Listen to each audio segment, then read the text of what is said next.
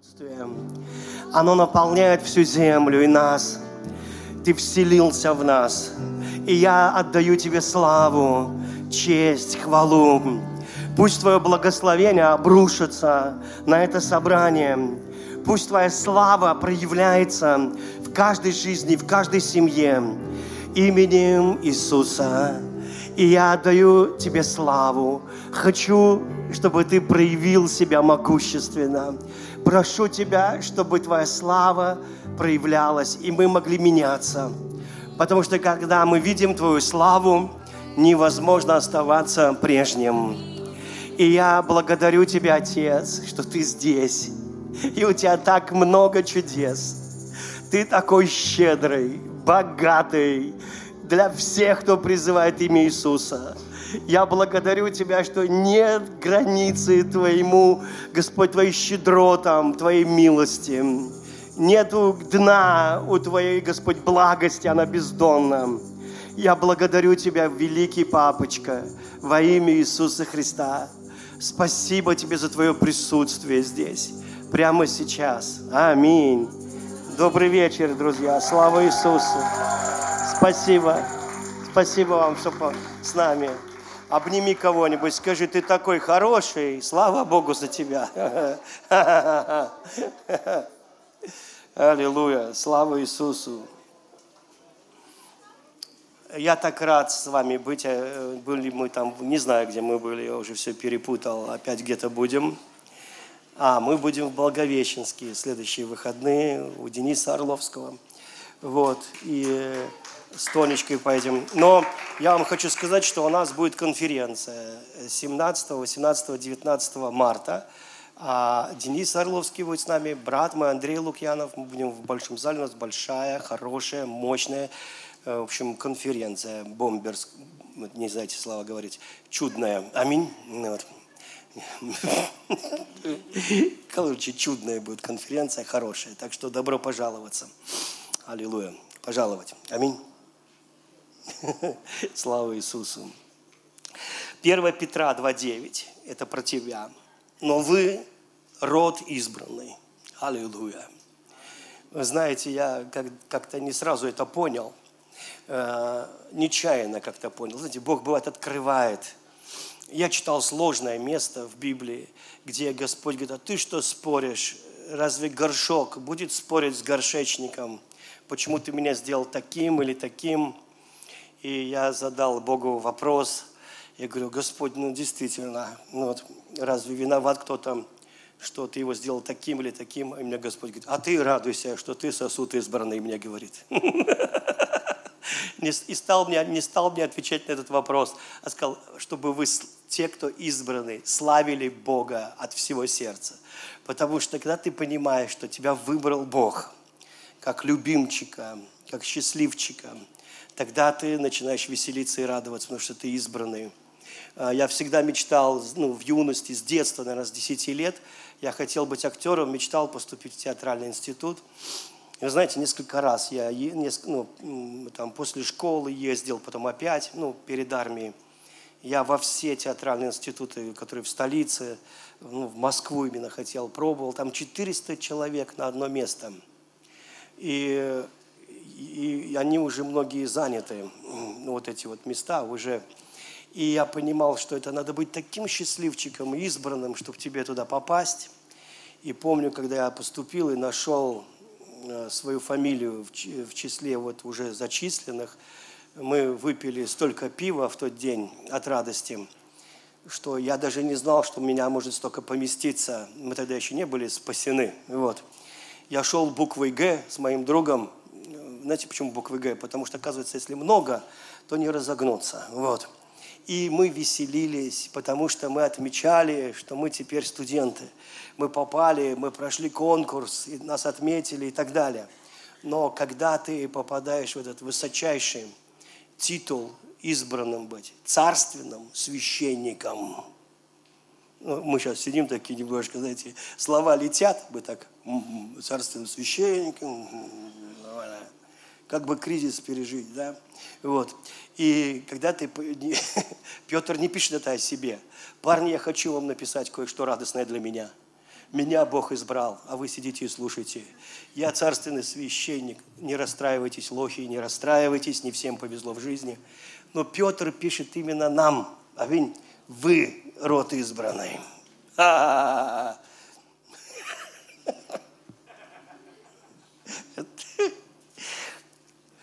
Может быть, только на эту тему сегодня проповедовать, потому что чувствую, не доходит. Я тебе говорю, ты род избранный. Не, не, ну, не, не, ты похлопал мне, чтобы я от тебя отстал и не мучил этим откровением, недоступным откровением. Аминь. Да. Я думаю, что Петр здесь счастлив делиться тем, что не ты себя избрал. Аминь а то бы ты был трижды застуженный, ордена, трижды орденопросец, застуженный артист Индмурской СССР. Знаете, нет, не ты себя назначил, не ты себя избрал, Бог тебя избрал. Аминь. И тут написано, но вы род избранный, аллилуйя, царственное священство, народ святой. Тут некоторые совсем загрустили, вспомнив свой сегодняшний грех – а, послушай, ты народ святой. А вот, знаете, это нельзя вот так бегло просто. Вы, царь, вы, вы, вы род избранный, царство священное, народ святой, для того, чтобы вы служили Богу и делали то-то, то-то. Если ты пропустишь самое главное, кто ты, то все остальное тебе будет бременем. Вы понимаете, да? Когда ты понимаешь, до тебя дошло, мы часто очень уже такие претензии к христианам – ты должен делать то для Бога, делать это, сделать то, изменить свой характер, стать совершенным, э, да спастись, где то не доспасся. Э, вот. И, но, не, но люди не понимают часто, кто они, что сделал Бог. И так трудно дается все остальное, то, что является прилагательным, а не существительным. Существительное – это то, что ты не делал, это то, что сделал Бог – это Он избрал тебя. Это ты, род избранный. Это ты, царственное священство. Аминь. Дабы возвещать совершенство. Но если ты не поймешь, кто ты, и так и будешь о себе думать, что ты никто, и звать тебя никак. И, в общем, так случилось, что мама залетела, тебя не хотели, но ты все равно родился. Вот. А, то дальше ты не продвинешься. Очень трудно. Очень трудно, потому что надо сначала осознать, кто ты, что Бог сделал для тебя – что ты любимчик, что ты возлюбленный. Иногда мы так, ну, мы все возлюбленные, давайте работать для Господа. Но люди не поняли, что они возлюбленные. Потому что если бы ты возлюбленный, ты понял, что ты возлюбленный, ты бы хотя бы неделю тихо ржал дома. Понимаешь? У тебя бы вера начала работать. Серьезно. Потому что все, что ты имеешь в жизни, это на основании простого откровения, что ты возлюбленный, что ты любим Богом, что Бог мир перевернет, чтобы тебя благословить, что ты в фокусе, в центре Его внимания. Понимаешь, если бы мы это осознали, если бы люди осознали, насколько они любимы, какими бы смелыми они были, приходя к Богу. Многие люди боятся Бога, и чем больше они Его боятся, тем меньше они Его любят – они готовы ему служить и кланяться, и что-то для него делать, но они не любят его. Они готовы уважать его, потому что он могущественный, сильный и все такое, и опасный. Ну, если ты грешишь. Поэтому надо как-то с этим смириться, терпеть и постараться услужить ему, чтобы он был доволен и безопасен для тебя. Иначе а-та-та. И из-за этого все это христианство провалилось, как проект – в жизни некоторых людей абсолютно не работает. Просто не работает, потому что они не поняли, что они дико любимы Богом. Понимаете, Бог как Отец, всемогущий Отец, добрый Отец. Я, я сегодня опоздал на служение, потому что я дома поклонялся и не мог выйти ну, из присутствия. Подумал, что ничего страшного, если задержусь. Э, я не мог выйти из присутствия знаете, оно даже как-то нехорошо. И от одной мысли только мне хочется славить Его, что Он щедрый, добрый, богатый для меня, дикий в любви своей, необузданный Бог, ласковый, нежный, любящий, души во мне не чает. Поэтому, когда я думаю об этом, ты хочешь процветать вообще в этой жизни? Вы, вы хотите? Вы должны поверить в то, что я сейчас говорю. Потому что это вера, если это не такая вера, это просто религия. И эта религия услужить Господу, которому вовсе не нуждается в твоем служении. Это Он дает тебе дыхание, жизнь, каждый день кормит тебя, Он даже птиц кормит. Они не выживут без Него. Вы поймите, ты живешь и движешься благодаря Его энергии. Верующие, неверующие, атеисты, безбожники, богохульники и самые святые, все движутся Богом, потому что Его любовь неописуема. Люди тоже любят, потому что в нас ДНК Бога по факту нашего сотворения. Мы похожи на Него. Он сотворил нас по образу и подобию своему. И как бы сатана не старался, это не убрать. Это не уберешь. Единственное, что это порабощено было сатаной, и мы как бы хотим часто, но поступаем неправильно, потому что мы в рабстве были греха. Но это не уберешь, эту, эту вложенную в человека желание справедливости, святости, чистоты, доброты. И люди любят друг друга. Даже Иисус сказал, даже говорит, э, если вы любите тех, кто любит вас, вы ничего особенного не делаете.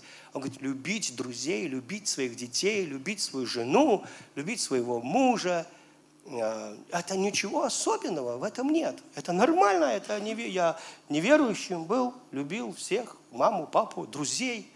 У меня были друзья, я их любил. У нас один из наших моих друзей рано утром вставал, чтобы всем нам что-нибудь при, приготовить. Вернее, я всем готовил. Но он любил подарочки всякие делать, сюрпризики.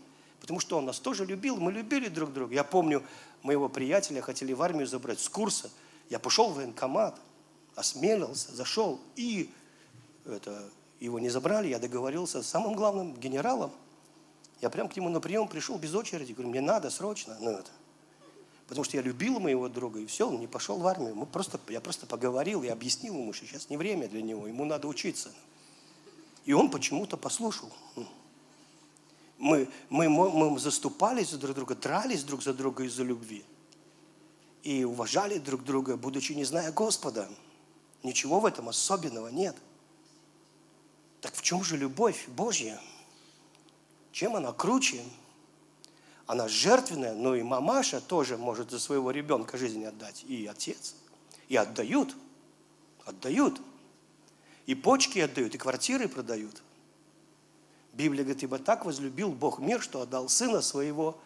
Но что в этом особенного относительно того, что люди также делают – М? В чем эта особенность божественной любви? В том, что мы любим близких и родных. А так вот Иисус возлюбил нас, когда мы были грешниками, врагами, злыбнями. Он любил нас дикой любовью так сильно, так страстно, что отдал Сына. Вот любить врагов – это уже другая категория любви – Потому что Иисус сказал, а вы, а я вам говорю, любите врагов ваших, благотворите ненавидящим вас, благословляйте проклинающих вас, и вы будете сынами Отца вашего Небесного. Это будет похоже на Бога.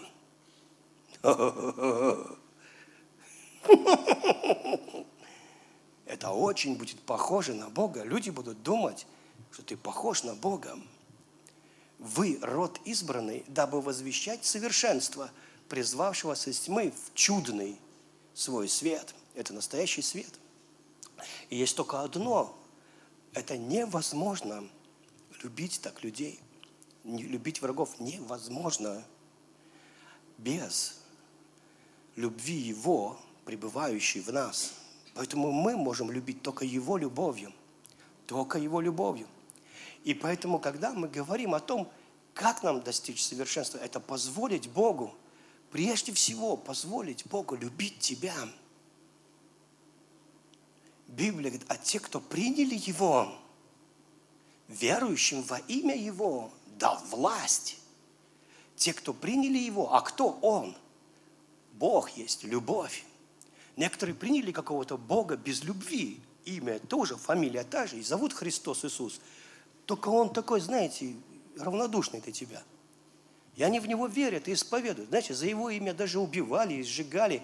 И христиане были более злыми, чем даже вот эти гуманисты в виде Вольтера там и других, которые в шоке были от того, что творили христиане друг с другом во имя Иисуса Христа. Потому что лейба та же, только джинсы не те. Подделка. Понимаете? И точно так же эти подделки, они отличаются только тем, что в натуральном, в настоящем, там дикая любовь, страстная, прощающая любовь. И вот она меняет мир. Она побеждает, она поглощает все. Она победоносная до бесконечности. Ей нельзя противостать. Она не злобная, как люди думают, не мстительная. Она все покрывает, всему верит, все прощает. И интересно то, что когда мы говорим о совершенстве сегодня, и очень многие жалуются, что христиане не соответствуют тому, что они исповедуют, что им надо быть посвятее, получше и так далее. Но секрет не в этом. Секрет не в том, что ты стараешься. Секрет в том, что ты принял. Что ты принял, то ты отдашь. Э, больше ничего не отдашь. Библия говорит, как только заговоришь, все сразу станет ясно. Потому что из сердца выходит все. Аминь? И что ты принял? Какого Иисуса? Я э, хочу на эту тему чуть-чуть поговорить, потому что она очень важная. Но сначала Петра. Итак, вы, вот вы, род избранный. Для чего? Вы царственное священство, народ святой, люди, взятые в удел, дабы возвещать совершенство призвавшего вас из тьмы в чудный свой свет, дабы когда смотрят на вас люди, даже если ты молчишь, все видели, что ты принадлежишь Богу и возвещаешь что-то, что не бывает на земле, что немыслимо. Аминь. Что просто невероятно, совершенство, чудный свой свет. Иоанна 4,17 еще прочитаю и дальше. Любовь до такого совершенства достигает в нас, что мы имеем дерзновение в день суда, потому что поступаем в мире всем, как Он. И Колоссянам 3,4 более всего оденьтесь, это слово облекитесь, оденьтесь в любовь, которая есть совокупность совершенства. Ну и теперь я хочу, вот э, это прелюдия была к проповеди, теперь хочу продолжить. 2 Коринфянам 3,17. Господь, Господь есть Дух. А где Дух Господень, там всегда свобода. Другой перевод. Господь же, о котором я говорю, здесь Павел пишет, не тот Господь, которого мы себе воображали, а тот, о котором Павел говорит, это Дух, ты его не видишь. Аминь. А где Дух Господень, там и свобода. Свобода. То есть без Духа Божьего настоящей свободы ну, никогда не будет. Никогда не будет. А не будет свободы – будет страх, будет страх наказания, страх рабства, страх того, что жизнь она какая-то безвыходная, безвыходных ситуаций и так далее. То есть там, где Дух Святой, там всегда будет свобода. Там будет освобождающая сила. Освобождающая не только от каких-то зависимостей, от греха, а дающая тебе такое искрящее счастье быть. Потому что люди всегда хотят свободы, и они думают, что Э, чтобы быть свободными, им надо либо от кого-то освободиться, от тех, кто им мешает, либо, наоборот, кого-то приобрести, кто им поможет, либо заработать побольше, чтобы быть более финансово свободными, либо что-то придумать, но чтобы быть вот более свободными там в перемещении. И мы часто такие, у нас такие мечты, там, поеду в Турцию. Ну, сейчас, конечно, не поеду, сейчас я бедолага, сейчас у меня не на что ехать ну, вот однажды я заработаю, и вот тогда я буду счастливым. И вот вы работали, работали, заработали, немножко одолжили поехали в Турцию. Даже пару раз там не заваривали макароны, а так сходили и посидели, где-то съели что-то нормальное. И потом вы вернулись в Ярославль. И что? Вы уже были в Турцию. Ну, я теперь поеду в Турцию в, 5, в отель 5 звезд. Хорошо, ты съездишь туда, и что? это вообще не даст тебе счастья. Потому что время проходит, и там был. Вот знаете, я был в Германии. Ну, был. Мы были с театром. Ну, были. Я даже вспомнить с трудом могу, что там было. Ну, это уже просто прошло. Ну, был. И вы знаете, даже там я умудрялся не радоваться. Ну, потому что все надоедать, ты ко всему привыкаешь. Это не дает тебе свободы. Так какие-то мечты сбываются. И ты можешь присытиться всем. Вот буквально всем. Это, это не даст тебе счастья, не даст свободы, потому что рабство, оно прямо внутри. Оно прямо внутри. И мир весь так и построен, чтобы они тебе объясняют, что ты несчастлив, потому что ты жрешь с алюминиевой кастрюли, а тебе надо с, с, с цептора кастрюля есть. И потому что у тебя витаминов еще не хватает, и потому что у тебя то-то и то-то, и потому что у тебя ну, муж там не такой секой, или мужа нет. А вот будет и обязательно будешь счастлива. Или потому что у тебя то и то. Или потому что у тебя это есть, но оно уже устарело, и тебе надо новое. Обязательно новое. И тогда ты будешь счастлив. И в то время, как почему-то Иисус предлагает нам быть счастливыми совершенно без этого даже иногда. Я помню, мы студентами были неверующие вроде, а счастливые, потому что у нас ну, были надежды. Надежда делает тебя богатым. И вот бывает, знаешь, там, подумаешь о том, что ты можешь достичь в жизни, и вот вроде ты уже немножко счастлив. А детьми, когда были, мы были счастливы просто потому, что мы не знали, что можно быть несчастным. Ну, Просто были счастливы и все. вообще были счастливы. Это школа нас делала несчастными. Ну, вот, школа, она портила вообще все. Ну, вот, как подумаешь с утра, пионерская зорька, и идешь в эту школу. Вообще темно, холодно. Вот, и там тебя не любят. Вот этот, школа это с ядовитым светом из окна, где тебя не ждут. Ну, вот уже и вот мороз, и ты думаешь, блин, вот я попал. И это ж не закончится вот так, это ж на 10 лет, сейчас вообще на 11, вы понимаете. Сейчас хуже, сейчас вообще страдания, сейчас ЕГЭ. Сейчас все учатся, чтобы ЕГЭ сдать и забыть все, что было в школе. Ну, вот. И, и, а так вот до школы вообще дети счастливы, ну, в основном. Даже некоторые, они не знают, что у них несчастливы. Даже вот с, с родителями-алкоголиками бывают счастливы все равно. Потому что они дети, они вот беззаботные. Понимаете, они беззаботные. И когда Иисус говорит, что посмотрите на птиц, они не сеют, не жнут, мне кажется, что Иисуса огорчало, что он, ему казалось, что он разговаривает часто сам с собой. Потому что когда ты говоришь, посмотрите на птиц, они не сеют, не жнут, и все такие стоят скучно так. Мы рады за птиц, но мы хотим жрать. Ну и вот, и вот они-то не сеют, а нам никак не, не, не посеешь, не поклюешь. Ну и вот, и, и поэтому очень часто люди не, не понимали, ну а вообще о чем Иисус говорит, о каком-то Царстве Небесном. Я думаю, ему было непросто. Вот только когда он чудо сотворит, у всех что-то, вау, вау, смотри, что он сделал. Он истинно Сын Божий. Потом раз опять загрустили. Вот. И это часто ну, с людьми бывает, потому что они не понимают, в чем и очень трудно было Иисусу. Мне кажется, то место Писания, где он говорит, да коли я с вами и буду терпеть вас, очень искреннее выражение, вы понимаете? Я даже вот понимаю, что мне здесь Иисус очень нравится. Вот он, он такой же на меня похож. Мне, мне тоже надо что-то тяжело терпеть. Ну. И вот вы понимаете, и вот эта человечность его мне здесь очень нравится.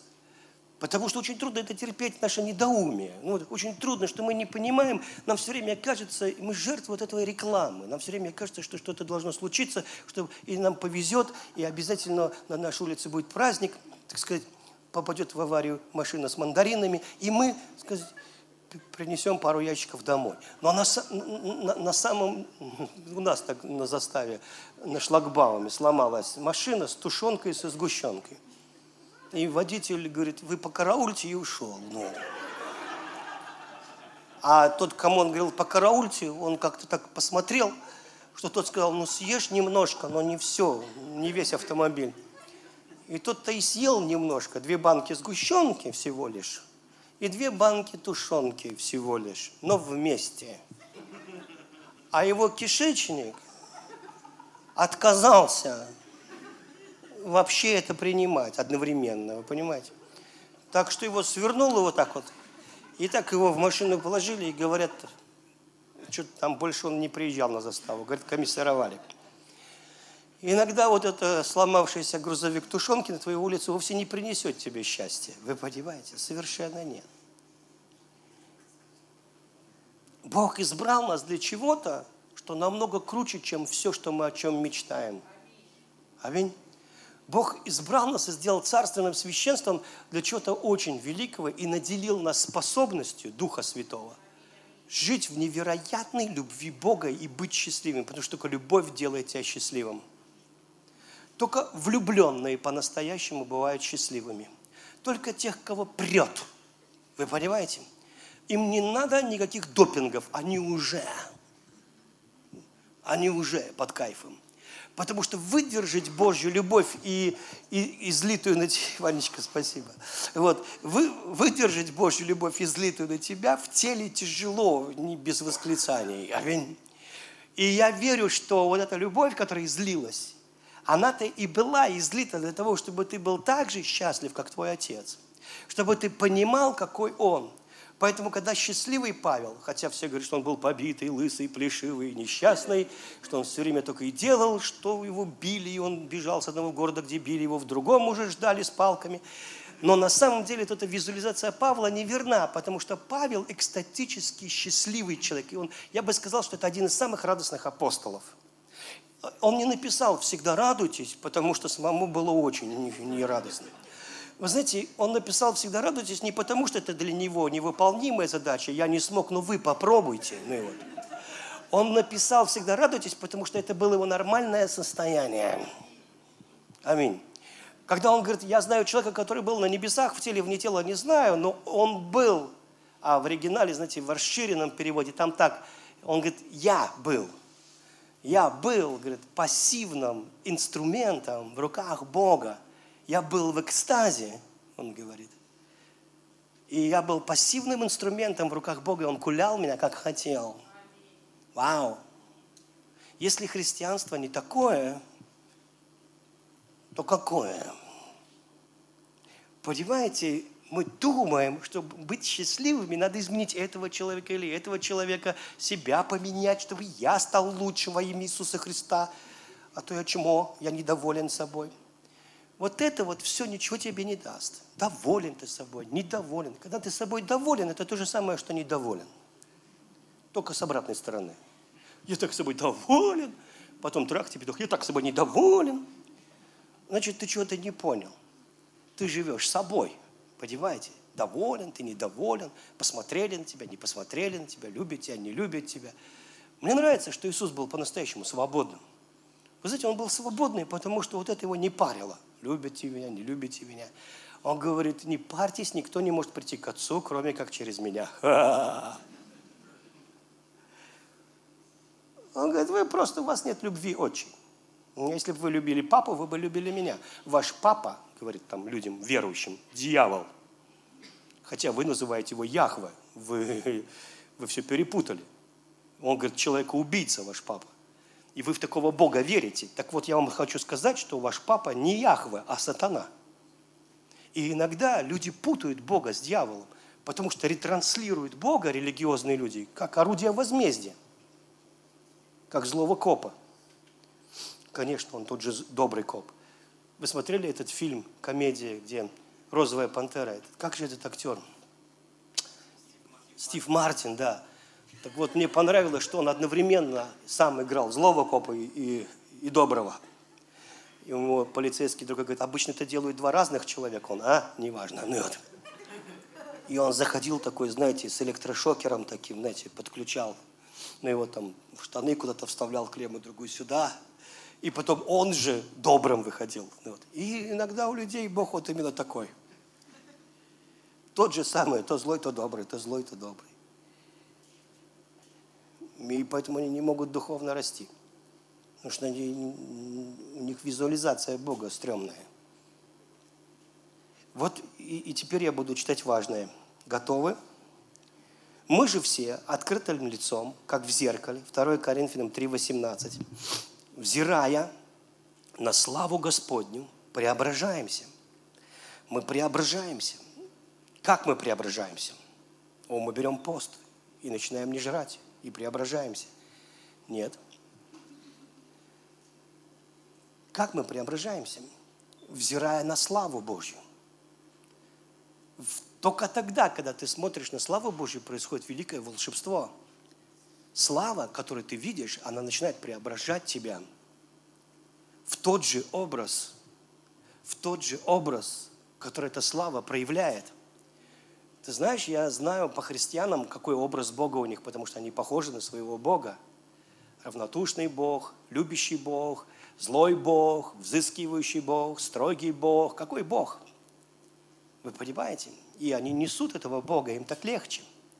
Бог такой, некоторым людям легче понять Бога как системного Бога, у которого есть план. Пункт 1, пункт 2, пункт 3, пункт 4, 4А, 4А римская, А римская, АБ, ВГД.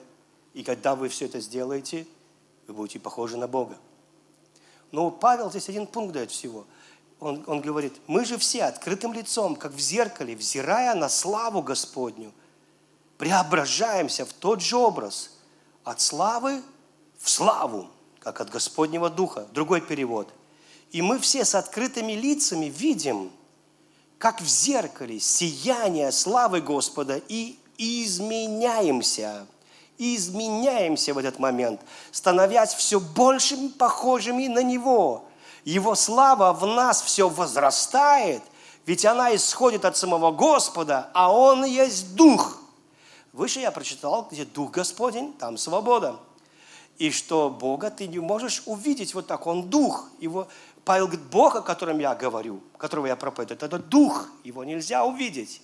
Но в другом месте он говорит, взирая на славу, как ты можешь ее видеть? То есть, когда я верю, я верю в то, что сделал Бог. Я размышляю о Его бесконечной любви, о Его благости. Когда я вижу Бога, переживаю Его. Вы знаете, я очень благодарен Богу, что Дух Святой в нас дает нам способность переживать Его присутствие. И когда я переживаю Его присутствие, оно обычно нежное. Э, вы знаете, даже когда Он молчит – и просто слезы текут у меня от того, что он касается меня, и даже когда он молчит, вот что я не слышу слов, это присутствие передает мне его характер, его сердце, омывая меня в этой славе, делая похожим на него все больше и больше и больше и больше. Когда я созерцаю его славу, и поэтому цена за, за это, она не в том, чтобы, знаете, вот что-то сотворить для этого. Она в том, чтобы найти это время и веру, в какой он, когда ты веришь в него. Когда я верю, я верю в его благость, я верю в его доброту бесконечную. Вот чем, знаете, Давид мне нравится, тем, что очень, у него есть разные псалмы, они все вошли в канон, где он жалуется, где он ропщет иногда, потом ликует. Но я скажу вам, что если бы ты поговорил с Давидом, он бы сказал, что у меня, сказал бы Давид, есть любимые псалмы, а есть, которые я не очень ну, люблю. Все Писание богодухновенно. Аминь. Но у Давида есть любимые. И любимые – это там, где он наслаждается могуществом, славой, верностью и любовью Бога. Вот в этих псалмах. Понимаете? Это его любимые, где он сам еще задолго до того, как сошел Дух Святой на землю, уже в Духе Святом, который был дарован ему как помазаннику, переживал все то, что переживают люди в Новом Завете, и иногда даже больше, чем некоторые – Потому что вот эти вот слова, ты обнимаешь меня сзади и спереди, полагаешь на мне руку твою. И любимый, наверное, псалом Давида, который он точно написал в экстазе Духа Святого. Господь, пастырь мой, я ни в чем не буду нуждаться. Свободный. Аллилуйя. Слышите? Это какая уверенность. в немыслисти, невероятности того, что я могу в чем-либо нуждаться, потому что у меня есть пастырь, Бог. Сегодня я могу сказать, это мой любимый псалом. Мой папа работает Богом. Я ни в чем не буду нуждаться. Аллилуйя. Он самый главный. Он мир перевернет, но найдет миллион способов, как меня благословить. Вы слышите? То есть моя вера исходит из познания Его характера, который сообщает мне Его присутствие, Его слава. Слава – это не что-то, что в виде света или чего-то еще, который, знаете, вот, ну и фонариком можно тебя посветить, если свет – это слава. Но это тебе сообщу только, что не слепите мне глаза. Уберите свой фонарик. Э, свет сам по себе не является славой. Свет, который издает Бог, он потому и свет, что это свет Его характера, Его любви, Его святости, которая не религиозна вообще, в которой ты можешь просто стонать от Его любви и кричать. Даже нельзя ничего сказать, даже слово «свят» в этот момент, ну, ничего тебе не даст, э, ну, лишнее – Потому что не можешь говорить слово «свят». Оно, оно вообще не сообщает. Это, это просто человеческие слова, которые не могут дать определение, что такое свят. Свят – это о вот. Вы понимаете? Это тоже не то. а вот. И тоже не то. Потому что нет такого языка, чтобы выразить, что такое свят Бог. Это значит, он добр ко мне до бесконечности, чист, как ребенок, даже больше. Невозможно описать, это восторг. И когда я смотрю на это, я преображаюсь, и эта слава здесь, прямо сейчас, она открыта. И как только я начинаю верить в это и говорить об этом, то все начинает меняться в моей жизни, если мне не нравится мой характер, если мне не нравится мое поведение, если мне не нравится, что я такой немножко бунтарь или строптивый, то слава Божья способна поменять меня. Она преображает меня все более и более, может быть, не мгновенно, но все более и более преображает душу мою в тот образ, который она мне сообщает о Боге, это слава. Поэтому, когда Павел говорит, я к стыду вашему говорю, Коринфяне, Карифане, вы не знаете Бога. То есть э, э, здесь получается так, что то ли они не сообщались с этой славой, то ли что, но все, для чего человек живет, это для славы Божьей. Это и есть самое главное, ну, к чему Бог хотел тебя призвать, в свою славу, в свое присутствие. Поэтому там серафимы, которые на небесах, да, они летают, им это хорошо, они прям в славе. Они на небе. А то слава, о которой я сейчас говорю, она только верой сообщается. Там вера не нужна. Там только любовь. Вера – это все, чтобы ты, ну, пока еще ты вот доверяешь. А там не надо доверять Богу. На небе ты уже с Ним. Там все закончилось. Все, нет даров Духа Святого. Они не нужны. Они ни к чему. Там не надо исцелять больных, не надо пророчествовать. Там пророчество – это просто ржа. Нет, тебе даже в голову не придет. Ты там с лошадью сможешь поговорить. Он так посмотрит на тебя, ты будешь знать, о чем она думает, она будет знать, о чем ты думаешь. Там все живое, там все духотворенное. Там наступаешь на цветок, он сквозь ногу проходит, еще оборачивается посмотреть. Вау! Тоже на тебя с удовольствием. У нас такого нет. Хотя земля и сделана со вкусом Бога, и здесь красиво. Потому что ее Бог сотворил, не дьявол. Она красивая. В раю также, только круче. Там тоже горы, тоже реки, тоже поля, тоже... Только все, все живое, и цвета, ты не, ну, Э, совершенно, ну, как бы таких, э, нет красок здесь. Это, это хронический восторг, экстаз. Это просто экстаз. Но все это из-за того, что наполнено Его славой. Его славой. Ни один человек, кто туда попадал, обратно уже не хотел. Забыл маму, папу, детей, внуков, всех, все. Уже, один пророк воскресил там мужичка одного. Он воскрес, ругался, плевался вообще. Зачем там это? В депрессию впал, две недели. Жена его, короче, в театр сводила, он сидит. Это все мертвое, говорит. В оперу, мертвое, в кино. Не могу это смотреть. И все про небо, про небо. Собрал вещи, ушел в больницу и помер опять. Тебе нельзя небо показывать. Ты в депрессию впадешь в Ярославле такой. Тебе уже политические вести, там, что, где, кризис, там, свадьба, не надо, ты будешь просто сидеть такой. Верните взад. Потому что там все это слава, в которую верить не надо, ты там в ней.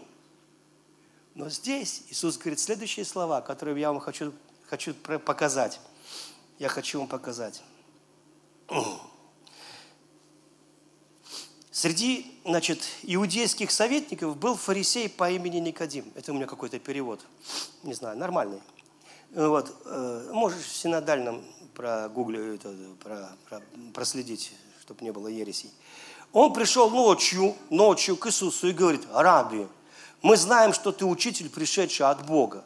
Без Божьей помощи никому не под силу такие чудеса, какие под силу тебе.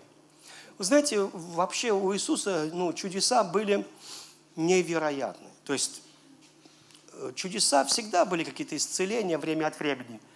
Но у Иисуса это было что-то невероятное. То есть вы знаете, он э, останавливал похоронную процессию, и там не был с бубнами, не танцевал, молитвенную команду не призывал, хор не пел, знаете, там мертвого не терли, там, чтобы, ну, там, э, с волшебными заклинаниями. Он просто брал за руку, говорит, вставай, юноша, и он вставал у всех на глазах. Знаете, это, это шокирует, потому что все знают, что человек однозначно помер, вот, и его уже несут хоронить, и он говорит, вставай, и тот встает. Ну, встает, и, и нормально, и нет трупных пятен, вы понимаете, это молниеносно. Вы помните, как он Лазаря воскресил? Говорит, Лазарь, выйди вон. Они там, говорит, там камень э, смердит, не надо открывать камень. Лазарь уже давно, Лазарь дерблю, так сказать. Но несмотря на это, отодвигает камень. Иисус говорит, Лазарь, выйди вон. Вот, Лазарь вылетает из гроба, потому что выйти-то он мог только как волк Диснейте на больших пальцах ног, потому что его полностью спеленали, и это все э, заматывали, заматывали, знаете, и это все бальзамом и всякими этими липкими веществами, и ты в коконе, ну, реально, там ты не выйдешь при всем желании, ну, да, да, да, и, ну, еще платок на лице, вы понимаете, и морда, ты весь в гипсе, вы понимаете, и выйти оттуда просто невозможно. Лазарь оттуда вылетел вообще.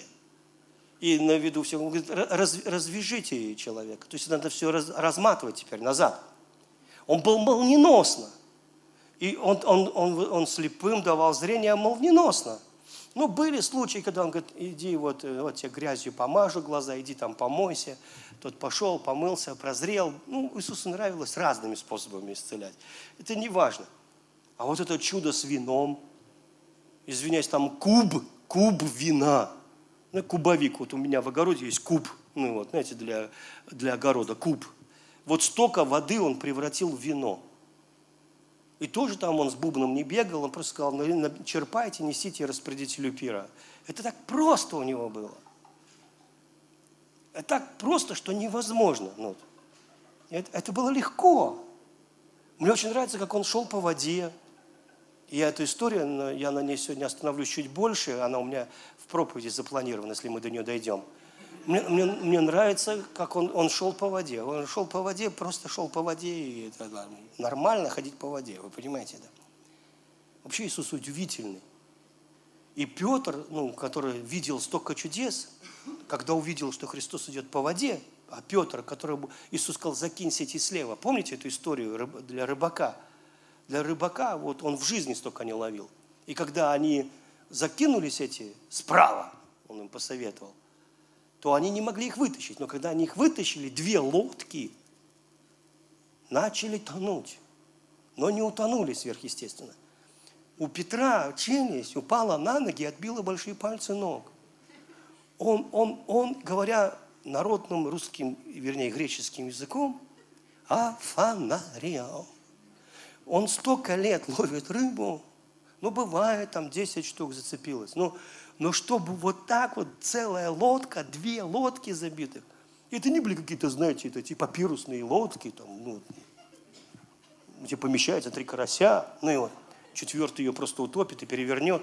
Нет, это ну, нормальные рыба, рыбацкие лодки, там шлюпки, можно сказать, большие. Они забили рыбой. И он упал на колени и сказал, Господи, Бог мой, я грешник. Там у него все откровения сразу.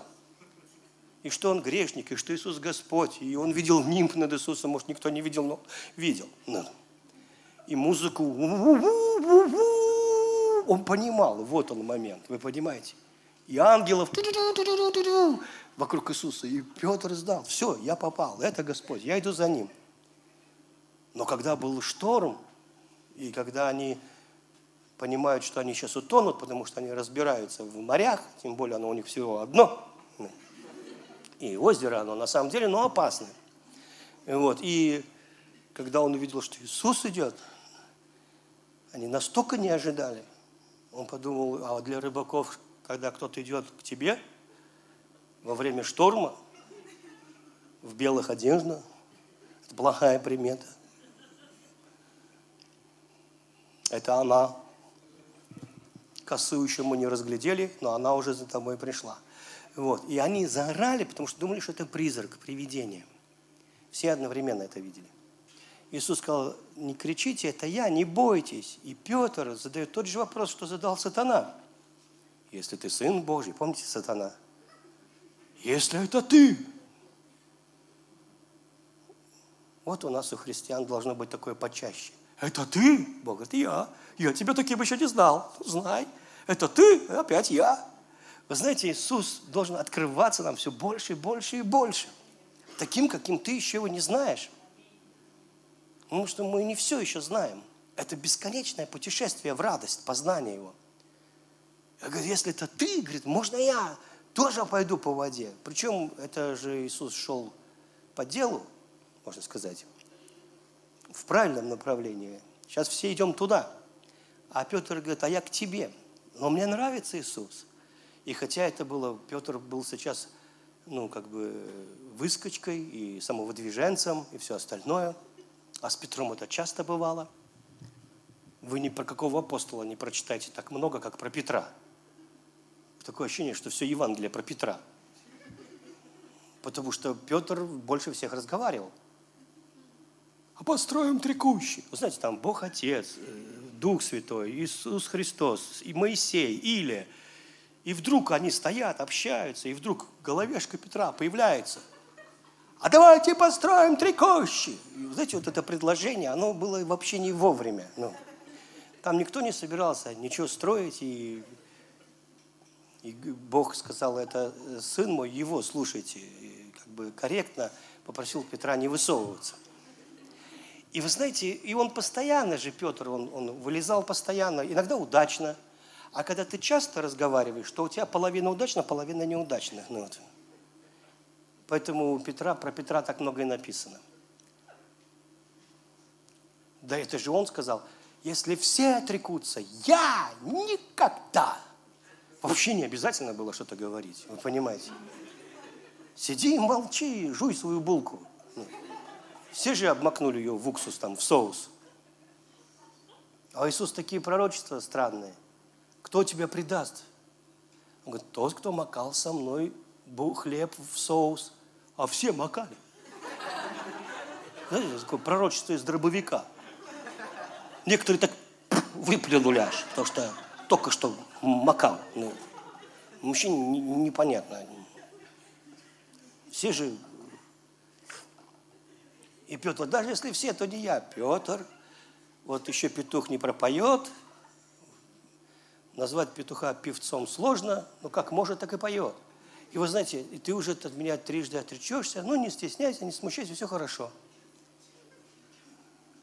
Ничего себе, все хорошо, отрекусь, и все хорошо. Да, я восстановишься, братья восстановишь. Петр постоянно выскакивал – Иисус говорит, 70 учеников ушли, соблазнились проповедью о крови и о теле. Пейте мою кровь, ешьте мое тело. Оборачиваются к 12, а вы не хотите ли уйти? И тут Петр, а куда нам идти? И опять он. Даже в Деянии во второй главе, когда на всех одинаково сошел Дух Святой, именно Петр встал и сказал, мы не пьяная. Это мог любой сказать. Но, но Петр брал всегда инициативу в свои руки. А помните, когда Иисус спросил, за кого люди почитают меня? И Петр сказал, ты Христос, Сын Бога Живаго. И угадал. А Иисус говорит, молодец, это тебе Отец открыл. Хотел сказать, что это, Петр, не ты, не умом, не твоя плоть, не гордись, это Отец.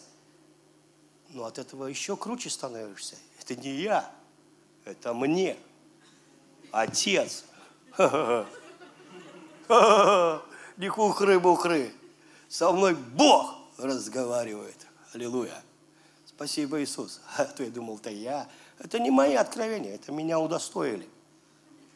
Вы знаете, нас все равно мы найдем повод, почему мы круче. Поэтому через несколько минут он говорит, Иисус, можно тебя в сторонку? Э, посидите, нам надо с Господом поговорить. Учитель, не надо тебе идти на этот крест. И вдруг Иисус, отойди от меня, сатана. Так что там оставшиеся одиннадцать сделали вот так. Это так приятно, знаете так мило. Мы так рады за тебя, Петр. Мы, не можем... Мы вообще, да ты что? Знаете, когда ты, ты рад, а делаешь грустное лицо, что Петр ошибся. Ну да, Петр, мы за тебя рады. Сатана. Ну вот, нас так не называли. Вот. И вы знаете, он попадал, то не попадал. Но в этот раз он говорит, я из лодки. Аминь. Иисус говорит, иди. Он говорит, если это ты, можно? Иисус говорит, иди. И я люблю эту историю. Все одиннадцать сидят в лодке, каждый держится за борт. Трясет вода, шторм. Петр в ногу, маме. Я бы был художником, я бы вот это сделал. Нарисовал, как он выходит. И вдруг обнаруживает, что он идет. О-о-о! Это весело, я вам должен сказать. Мне кажется, с Иисусом оборжешься вообще. Потому что это же так круто. Один знаменитый проповедник, такой известный, он из еврейской семьи, когда стал, папа у него миллионер или даже миллиардер. Но когда он стал христианином, папа от него отказался, узнав, что он принял водное крещение. Так что, говорит, я ходил и проповедовал, у меня ботинки, говорит, стерлись до стелек. И, говорит, я смотрю на улице, мужичок машину, ну, заглохло у него. Я подошел, говорю, говорю, не бойся, Иисус с тобой. Он такой, да какое, она сломалась. Я возложил руки на автомобиль, сказал, во имя Иисуса Христа, заводись. И у того починилась машина, он только посмотрел. Говорит, понимаешь, говорит, у меня же супруга умерла, а я ехал ну, туда, вот, и, не, не, и так далее. Он говорит, пойдем, пришли к нему. Я, говорит, помолился за его супругу, она воскресла на следующий день я так плакал, говорит. Я вообще весь вечер славил Бога о том, что Он меня использовал. Он такой добрый, я своей силой не могу. Я, говорит, настолько был сокрушен Его благостью. На следующий день я со всем смирением собрал своих друзей и сказал, вчера я починил верой мужику автомобиль, а потом я воскресил его жену, но сегодня я пойду по воде. И все, говорит, мы, они такие пошли со мной на пирс океана. Знаете, там, ладно бы он с пляжа пошел. Он, он, он решил с пирса. Знаете, вот там сразу метров восемь вот, глубина. И я, говорит, во имя Иисуса, как, говорит, бултыхнулся туда. Они все ржут, лежат, говорит, на земле, за животы держатся, катаются. Обламинго. Ну, знаете, у таких людей у них и чудес много бывает. Да, я согласен. Было пострамление небольшое. Ну, как небольшое? Знаете, оно все же проходит. Ну, остается только в воспоминании. Знаете, у меня друг один, они пошли в морг мертвого воскрешать. Говорит, и мы там пели, трясли его, терли, молились громко на языках. А сторож, э, ну или кто там, говорит, разрешил нам, мы ну, ночью там в морге, говорит, его воскрешали долго. Поднимали во имя Иисуса, ну там кричали, призывали имя Божье, потом славили Бога. И один брат говорит, вы знаете, я получил откровение, как Елисей лег на тело человека. Уста к устам распростерся и вдохнул в него. Надо так сделать. И мы, говорит, посмотрели на покойника, ну, на... И пастор был мудрый, он говорит, послушай, брат, это же твое откровение, так я понимаю? Поэтому давай. Он говорит, я не пастор, я вообще, я просто, он говорит, не-не-не-не-не-не, твое откровение ты и делай. Поняв, что ничего не остается, кроме как делать то, что придумал, он поприбирялся так, и потом сказал, братья, я не могу. Я не чувствую к нему любви. И, знаете, потом пришел сторож и сказал, сторож пил ночью, и сказал, мне вы так его отпивали, вот когда я умру, я хочу, чтобы именно вы ко мне пришли. И бывают такие, конечно, казусы, да, смешные. У меня был юбилей, там 40 или 40, 45 лет, по-моему. Вот. И все начали вспоминать смешные истории про меня. О, про меня много смешных историй. Ой, и кто во что. Я подумал, надо же, как много смешных историй. И они такие не очень благочестивые, я вам скажу. Одна история, как от полиции я уезжал, ну, вот, да, она меня поймала. Причем у них это до сих пор в данных есть. О, они мне вспоминают. И говорят, я говорю, ну, было дело, да. Вот. Это не самая еще смешная история. Я несколько раз был в разных авариях и уже знал, что сейчас приду в офис, и все будут ржать надо мной. Я даже помню, еду, машину крутит, я вижу тот кувет – а у меня обычно я кричал, Иисус, спаси. А тут у меня, знаете, Господи, опять все в офисе ржать будут. Много смешных историй. Я тоже мертвых воскрешал. Да, было дело. Вот. И вы знаете, я вам хочу сказать, что в следующий раз воскреснут. Аминь. Да. В любом случае потом воскреснут. Аминь потому что все мы воскреснем. А, были э, моменты, но если ты не пробуешь, если ты не дерзаешь, не рискуешь, потому что иногда люди говорят, вера и риск – это синонимы. Ну, возможно, возможно, а, потому что есть некоторая доля риска. Но как только ты начинаешь двигаться, Бог как бы подхватывает тебя. И очень часто – ты оказываешься наоборот. Люди, люди не рассказывают неудачные истории. Мы обычно рассказываем удачные, знаете, истории. Вот. Я молился за больного, и он исцелился. А где я молился и не исцелился, мы обычно это говорят, ну, вот это не судьба. Но без этих историй нет и других. И у Петра были такие истории и другие истории. И вот он идет по воде. Это хорошая история – и вы знаете, все в шоке, что ладно Христос, и с ним и понятно, он Бог. Так этот просто рыбак, мужик. Мужики не ходят по воде, ну, обычные. И Петр шел по воде. Я не знаю, сколько он шел, но Библия говорит, что он увидел, что ветер сильный. Он посмотрел на ветер. Из тысячи проповедников веры проповедуют эту историю о том, как Петр посмотрел на ветер и начал тонуть. Он посмотрел на обстоятельства – Потому что эта иллюстрация невероятно наглядная. Она настолько пророческая, что мы даже не можем себе понять, насколько она мощная. Потому что здесь у обычного человека получается жить несколько секунд совершенно сверхъестественной жизнью. Вы со мной? Совершенно сверхъестественной жизнью. Люди не ходят по воде. И это было море, и он шел в шторм, там были волны, и он шел, и эти волны поднимали его, опускали его, но он шел по воде. И вдруг, когда он начал обращать внимание на ветер, он начал тонуть. То есть тут же стал обычным человеком. И очень много людей, большинство христиан живут очень обычной жизнью, в которой нет ничего замечательного, ничего сверхъестественного. Они так же, как и все, трудно трудятся и мало получают. Также часто бывают обижены и обделены как будто бы судьбой. Потому что в основном все, что они делают, это смотрят на ветер, смотрят на волны, смотрят на обстоятельства, смотрят на диагнозы, смотрят на то, что люди говорят, то, что по телеку говорят и по всему. И поэтому так жизнь, она становится такой, они смотрят на Бога, который как бы беспомощный, который как бы любит их трансцендентной какой-то непонятной любовью, но которая не действенная.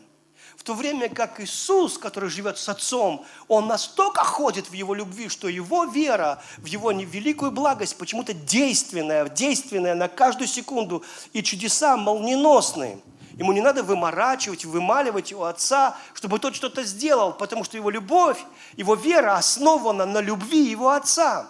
Ибо так возлюбил Бог миру, что он что отдал сына. А в другом месте написано, ты мой сын, Бог, Отец говорит Иисусу, я люблю тебя, ты мой. Он говорит, этот сын, в котором все мое благоволение. Вы знаете, удивительно, один человек, я слушал его свидетельство, как он на небе был, и он рассказывает то, что было у трона. Он говорит, я видел, как прямо изнутри Бога Отца вышел Иисус. И говорит, и он вышел и проповедовал, но не проповедовал, как вот в Библии, когда он учит. А он проповедовал, как вот, знаете, такие харизматические проповедники. Он говорит, я всех ваших близких приведу к себе, ваших детей, ваших этих. И он говорил, с такой властью – и говорит, и люди, несмотря на то, что они были в прославленных телах там, не могли на ногах устоять от силы, от власти, от могущества, от страсти, от любви, от энергии, которая шла в его словах. Она, как, она, она, была, как, она была как удар Божьей любви. И она сшибала с ног, эта любовь. И он опять заходил вовнутрь Отца. И я знал, почему он заходит и выходит.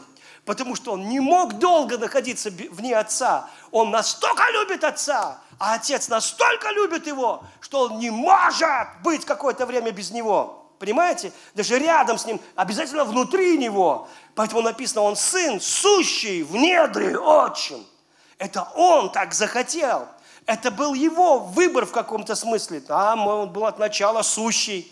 Но в этом-то и пример нам, что есть дистанция между людьми и Богом который Бог не хочет. Он хочет, чтобы мы были дети, сущие, прямо в сердце Его любви, чтобы наша вера исходила из сердца Его любви. Чтобы мы без сомнений знали, что Он не осуждает тебя, любит тебя. И нам трудно это понять. Нам трудно понять, как Бог может меня не осуждать, как Бог может любить меня таким, какой я есть, как Бог может. И мы хотим измениться, изменить свою душу, изменить свой характер, чтобы понравиться Богу. И попадаем в проблему каждый раз. Потому что это тебя никогда не поменяет. Тебя меняет только вера в Его славу, только вера в Его благость, только вера, что он, ты прямо внутри Него возлюбленный и драгоценный сын Его и дочь. Понимаете? Тебя это меняет, когда ты без сомнений знаешь, что тот, кто мир создал, обожает тебя, любит тебя, и ты несомненный, без всякого сомнения счастливчик. И тогда твоя жизнь меняется – ты идешь по воде. Ты идешь по воде там, где другие не ходят по воде. Сейчас не сезон, сейчас вообще никто не ходит по воде. Это невозможно ходить по воде. Сейчас кризис, невозможно быть богатым, невозможно быть здоровым. Невозможно, невозможно, невозможно. Невозможно и все. Возможно! Когда я смотрю на Его славу, когда я смотрю на то, как благ мой Бог, я буду ходить по воде. Я мало того, я еще буду богатым финансово богатым. Это мой выбор. Понимаете? И я хочу увидеть Бога в полной Его славе. Потому что эта слава способна изменять меня. И тот же Петр, который сейчас сидел обыкновенный, а сейчас в восторге идет по воде, и сейчас, через несколько мгновений, будет тонуть, потому что стал смотреть на ветер. Потому что он увел взгляд со славы Божьей, потому что Иисус и есть слава Божья. Нет более великого и радостного занятия, и более, и более продуктивного занятия, чем созерцать славу Божью, чем наслаждаться Сыном, чем быть пьяным от Его любви, научиться жить в Его присутствии. А это просто, это просто ты поверил, что ты в Его присутствии. Это не какие-то заклинания, длинные молитвы еще чего-то. Это просто вот Бог, я верю Твоему Слову. Ты сзади и спереди обнима, обнимаешь меня. Я верю Твоему Слову. Ты так возлюбил мир, Ты отдал Сына за меня. Я верю Твоему Слову. И я величаю Тебя, когда Ты берешь Его Слово и, и, и, и, и а, серьезно относишься к Нему, как к истинному Слову, как к Слову, которое не вернется к Богу тщетно, исполнит все, зачем послано оно. Исполнит все, зачем послано оно. Исполнит все, зачем оно послано. Аминь. И ты говоришь это Богу не потому, что Бог это не помнит, а потому что это очень важно для твоей души, чтобы а это строит, Слово Божье строит твою душу. Это доброе Слово строит твою душу, понимаете? Не слово «ты должен», «ты обязан», а слово, которое обращено к тебе, строит твою душу. Я рассказывал вам, как это так? Вот, ну как вот несколько лет уже прошло, до меня только дошло. Вот как такое вообще бывает легкомыслие? Это я про себя. Я рассказывал, я был в Норильске, это было, ну, не, ну, не знаю, может, пять лет назад. Ну, до коронавируса там какой-то, а, ну, 5 лет назад где-то. Я туда уже 20 лет ездил, ну, почти каждый год, может, один год только пропустил. Или два. Не, наверное, один. И за мной должны были заехать, вот, и повести на служение. А я просто хотел почитать что-нибудь из Библии. И, честно говоря, мне все равно вот из Библии, где, чего читать. У меня нет плана победы, у меня вообще нет плана. Вам я, может быть, советую, потому что мы по-разному устроены, понимаете. Некоторым людям нужен план, и он вам поможет в жизни. Я пытался, я сколько не планировал, я со школы планировать меня учили, у меня был даже этот календарь, и в календаре должно было быть записано, вот я один раз запишу, потом через год вспоминаю, что у меня календарь был. Ну, вот. И я понял, что капец, меня себе к этому не... Как бы меня не обтачивали под этого Пиноккио, у которого есть план, у меня плана нет. Я вообще человек без правил.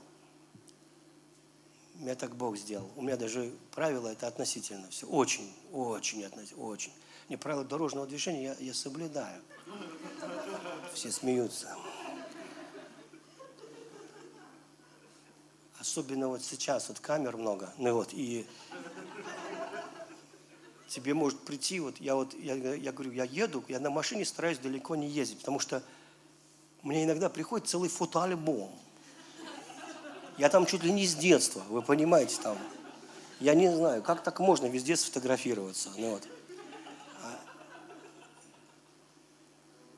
Причем сейчас такие камеры, они видят твой номер, даже если его нет. Вы понимаете, уже фактически от снега и от грязи.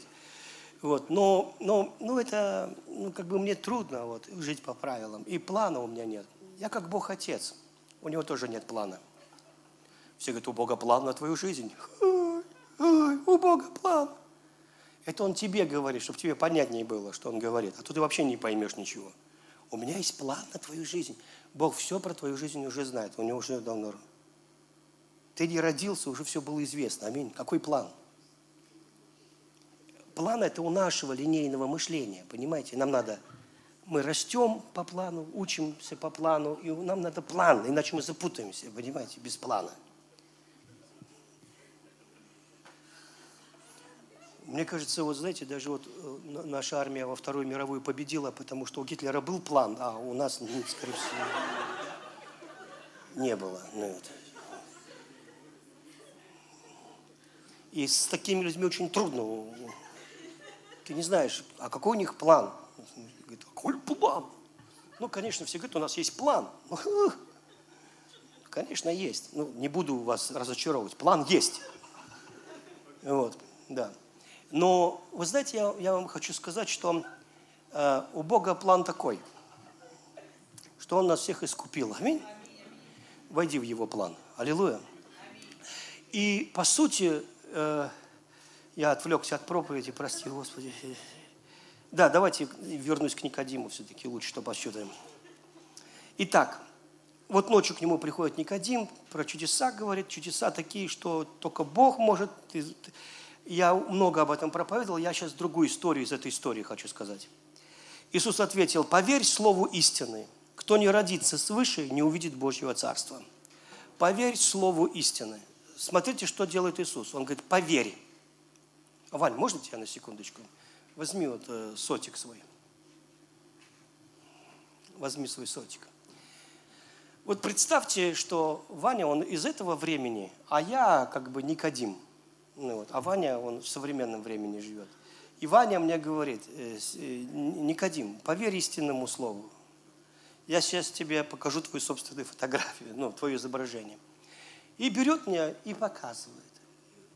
Вот. Я Никодим. Я такой, «А!» да ты, это сатанизм, оккультизм, волшебство и все остальное. Хотя это технологии. Ну, уже вон я где, видали? Я говорю, а как ты меня засунул сюда, Ваня? Я говорю, а вот сейчас я могу сделать так, что ты еще будешь разговаривать там. То есть, несмотря на то, что это человеческие технологии, вы со мной? Для Никодима это было бы просто невозможно, сверхъестественно. Ванечка, спасибо, дорогой. Да даже если бы в мое детство мне это показали, у нас был бобинный магнитофон на пленке, сейчас таких нет. И там, ну как бы, но если бы мне вот это показали, я бы, наверное, сутки провел просто в экстазе от того, что думаю, что это было? Мы жвачку-то жевали, ну, гудрон, делая вид, что она лелек-болик, вы понимаете? Потому что это бы казалось бы, ну, просто невозможно. Хотя это те человеческие вещи. А здесь Иисус говорит, и, и Ваня бы мог сказать, Никодим, поверь, что придет время, и ты будешь вот на видео, ну ты не знаешь, что такое видео, ну вот, короче, у меня даже слов нет таких, которых сейчас нет вообще в мире, которые появятся Никодим. Ты даже не можешь себе представить вообще, вы будете летать по небу на высоте 10 тысяч метров. И Никодим бы стоял такой и говорил, казните дурака. Ну и вот. Он еретик. Вы понимаете? То есть мы бы просто не смогли принять, хотя это все технологии. Так вот стоит Христос, который царь небесного царства, у которого такие технологии, что мы даже не можем себе помыслить, где Дух созидает вещи материальные. Словом. Просто говорит, и оно происходит. Здание строится словом. Камни драгоценные формируются словом. Не путем там эволюции какой-то, а просто молниеносно. Люди сотворяют, сотворяются вещи, ангелы. Вопреки законам физики, которые мы знаем, которые вообще необъяснимы. Потому что когда приходит ангел, берет ночью Петра, а у него ноги в бревнах кандалы. И они проходят сквозь, он их как бы открывает, они, ну, они закрытые все равно. С рук падают кандалы железные с цепями. Они проходят сквозь двери, которые остаются запертыми, мимо стражников – он выходит на улицу, чувствует такой прохладный воздух, ангел говорит «пока» и исчез. И тут он понимает, что это не сон. Это технология неба. И поэтому, когда Иисус ходит по воде, Он пользуется иными законами, которые включают закон веры, который больше, и вот Иисус пришел, и Его пришествие называется пришествием веры – до этого люди жили делами, они соблюдали заповеди, они делали то и то, чтобы достичь чего-то, но не могли достигнуть это человеческими усилиями. Поэтому Иисус говорит, что ваши отцы говорили? Не прелюбодействуй. А я говорю, посмотрел на женщину с вожделением, ты уже прелюбодействовал. Иисус не говорит что-то такое о высоких стандартах здесь. Иисус говорит о том, что если вы это не можете сделать, что говорить о небесных вещах? Понимаете? Где у тебя нет этой похоти вообще. Где ты с удовольствием просто любишь людей без всякой похоти, без зависти, без каких-то проблем этих, которые делают тебя рабом, грустным, печальным.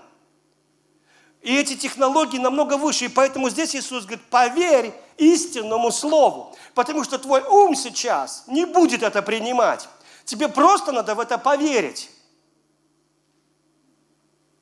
Потому что ты не сможешь это если ты видишь чудеса, которые я творю, и не можешь их опровергнуть, то поверь моим словам, если ты веришь, что Бог двигается через меня, то чего трудного поверить моим словам, когда они кажутся невероятными, немыслимыми, невозможными? С чего ты взял, что Евангелие это что-то доступное, возможное, такое, ну, объяснимое, что смерть Иисуса это что-то объяснимое, что Сын Божий это что-то такое легко объяснимое. С чего ты взял? Что кто может объяснить Дух? И поэтому здесь Иисус говорит – да, мы что-то понимаем, ну, нам притчами, там, говорит, мы понимаем немножко любви, но мы не можем все постичь. И здесь Иисус говорит, поверь слову истины, кто не родится свыше, не увидит Божьего Царства. Все, уже началось. Кто не родится свыше, не увидит Божьего Царства. Во-первых, тебе надо поверить, что такое родиться свыше. Во-вторых, что такое Божье Царство – кто его увидит. Вы понимаете? Тут все слова, ну как бы не от мира уже начинаются. А и дальше он говорит, Никодим говорит ему, как может человек родиться, если он уже стар? Не придется ли ему для этого возвращаться в утробу матери? Иисус отвечал, поверь моему слову, кто не родится от воды и духа, не войдет в Божье Царство. От плоти рождается плоть, от духа рождается дух. Не удивляйся, все так и есть. Как я сказал, без рождения свыше не обойтись. Ветер ходит где хочет. Вот он прошумел, ты слышишь его, но не знаешь, откуда он пришел, куда делся. Так то же самое происходит с каждым, кто рождается от духа. Никодим спрашивает его, как это все возможно? Видите, это невозможно, ему непонятно это ничего. Как это все возможно? Иисус говорит, ты учитель Израилев и не знаешь как? Поверь истинному слову. Третий раз опять. Просто поверь. Ты сейчас не можешь умом понять это все. Поверь, вот так оно должно быть. Во-первых, тебе надо родиться свыше. Свыше рождается от воды и духа. Аминь. Что это? Ты становишься совершенно новым человеком, Никодим. Тебе не надо для этого лезть в утробу матери и вылезать оттуда, что ты придумал. И смотрите дальше, он говорит, поверь истинному слову, если мы говорим, то говорим лишь о том, что знаем и сами видели, но вы ни во что не ставите наши слова. То есть, когда вы видите, что вам что-то непонятно, вы просто говорите, а, непонятно, мы ни во что ставим слова. Это причина, почему у вас нет чудес. Причина, почему ничего не меняется. Потому что вы Божье Слово ставите в ноль, ни во что. О, Бог говорит, я люблю тебя. А, это ничто. Бог говорит, я, я за тебя отдал сына, неужели не дам все остальное? Да, ладно. И каждый раз, когда мы Слово Божье откидываем, откидываем, я, а вот слова, давай, брат, меняйся, давай, брат, давай, спасай свою душу, делай то и то, делай, трудись для этого, то и то, делай. Это нам понятно. Это нам понятно. Понятно. Что делать? Молись больше, делай то, больше это, делай то. Вот понятно теперь говоришь. А что ты про дух там заговорил? Я не могу понять, что дух. Опять непонятно, куда дует, куда ушел, откуда пришел. Что, в бесплатно? Как это происходит? Так перед тобой Иисус, царь царей, Господь господствующих, Он не из этого царства, там все не так, как тут. Вот Петр ходит по воде. Непонятно как? Непонятно. Но он ходит? Ходит. Вот Петр тонет. Понятно. Мы за него сердечно печалимся. Но он же ходил. Непонятно. Как грешник может стать святым? Непонятно. Как человек может попасть в Царство Божье? Непонятно. Может, что за Царство Божье? Непонятно. Иисус говорит, я говорю вам о земном. Что? Это здесь сейчас вот это вот то, чтобы не поняли, было о земном. И вы не верите. Поверите ли, если я заговорю о небесном вообще? Поверите? Знаете, почему я верю? Потому что Христос не врет. Знаете, почему я верю? Потому что если бы Христос врал, он бы умер, конечно. И до сих пор бы мы знали, где он лежит. Потому что лжецы не воскресают. Грешники не воскресают. Это надо быть очень безгрешным, совершенно безгрешным, чтобы убить смерть. Смерть, она знает, кто грешник. Она тебя не отпустит. Тот, кто воскрес. Его слова кажутся невероятными. Пейте мою кровь, ешьте мое тело, будете иметь жизнь вечную. Верующий в меня на суд не приходит. Он перешел из смерти в жизнь. Если ты веришь в меня, Иисус говорит, ты будешь жить. Непонятно. А кто тебе сказал? Если мы земное, не все и можем понять. А вера – это такая штука, что ты чувствуешь сердцем. Да. Потому что в тебе есть тяга к свету. И вот здесь вот весь-то и секрет. Никто не сможет потом сказать Богу, я не понял, я то-то и то-то. Да потому что все непонятно. Как происходит так? Вот мы сидели с Тонечкой, вспоминали. Она говорит, приехал какой-то американец. Вообще один раз его видела. В игры поиграть. Там у них такое как бы было на, на работе. Но он не в игры поиграть, он ждал, кому попроповедовать. Они же не знали. Так он не проповедовал. Он просто сказал, Бог любит тебя. Иисус любит тебя. И уехал. Все. Она утром встает, новая тварь во Христе Иисусе родилась свыше. Непонятно. Пошла в ресторан. Обычно с ресторана пьяные-пьяные возвращались. Только позор всей семье. Вышла трезвая, поняла, что это не ее жизнь. Все. Никогда больше к вину, к водке не прикасалась. Никогда не было мата, никогда больше не было новая тварь. Все. Она не старалась быть святой. До этого старалась. Каждый раз плакала, вставала на колени православные, мы все были – она молилась и к батюшкам ходила, исповедовалась. Мама за нее молилась. Как могли. Вдруг приезжает человек, говорит три слова. Бог любит тебя. И что случилось? Как так?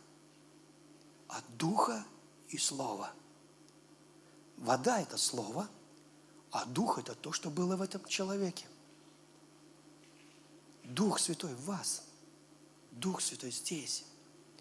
Вообще я верю, что Дух Святой излился на всю планету. И даже те, кого ты считаешь грешниками, общаются с Богом. Я помню себя. Я ничего не знал о Боге, но я Ему молился. У нас никто не молился. У нас дедушка был коммунист, атеист, КГБ работал – на пенсию ушел рано. Никто о Боге никогда не слышал. Никогда! Но я знал внутри, я ощущал его, потому что Дух Святой на этой планете. Потому что там мальчик засыпало песком, они баловались на стройке, он, и он умер, его не довезли, у него легкие были забиты песком.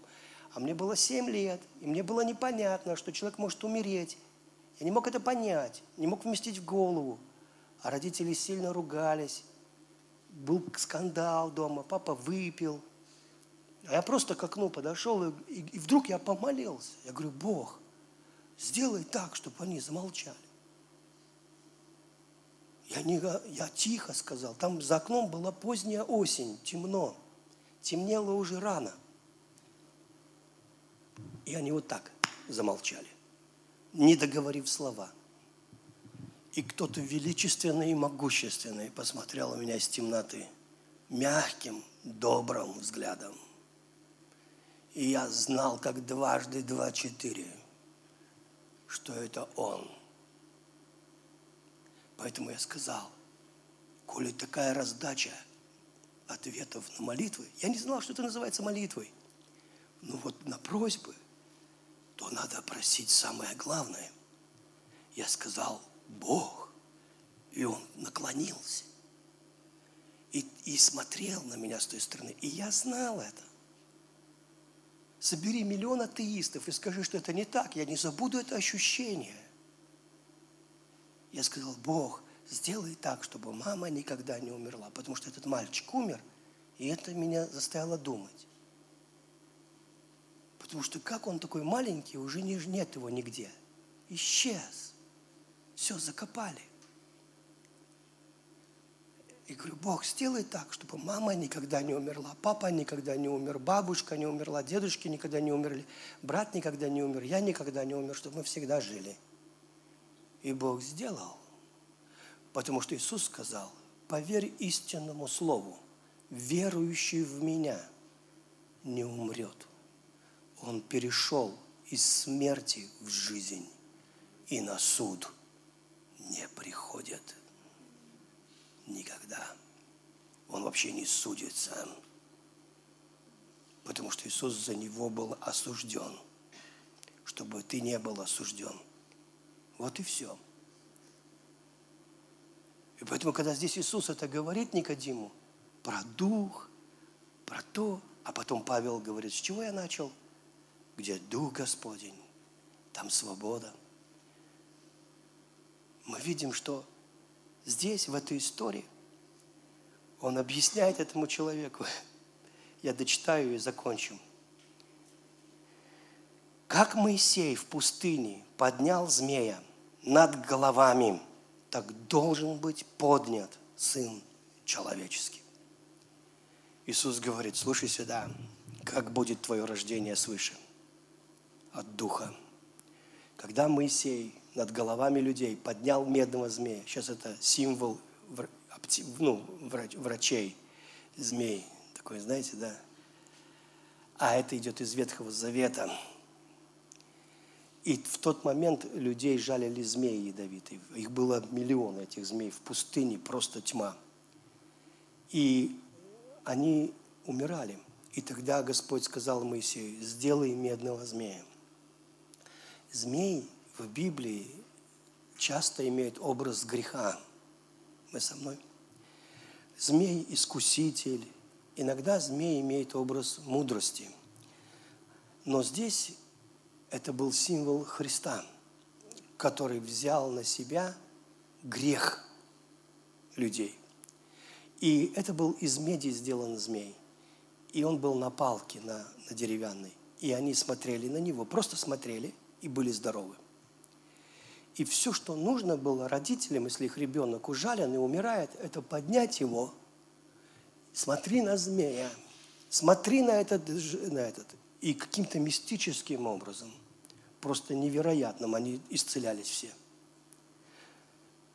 И вот Иисус говорит, это был образ того, как я должен быть поднят на кресте. И говорит, слушай сюда, когда я буду вознесен над людьми на кресте, всякий, кто поверит в меня, имеет жизнь вечную. Потому что я смертью своей убил его смерть.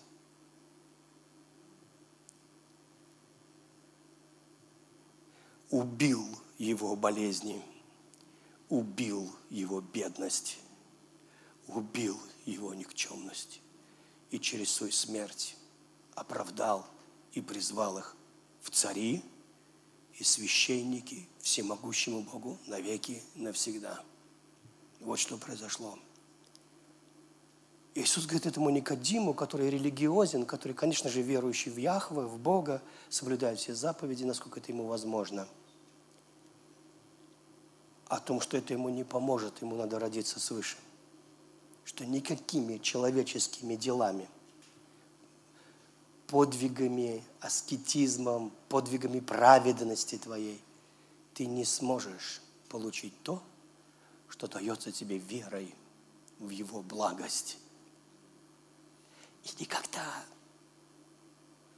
не отнимется это от тебя. Вы со мной? Никогда. Поэтому ты хронический счастливчик, патологический везунчик ты просто обречен на успех. Понимаете это?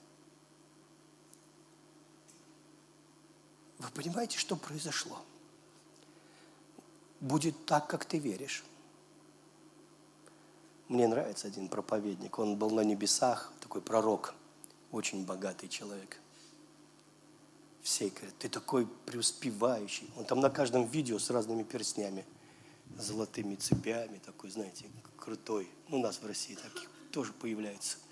Ладно, ладно. У нас это смотрится не у нас, у нас мышление православное, но все равно, хоть мы, мы, мы православные протестанты с вами, зря нас православные гонят иногда.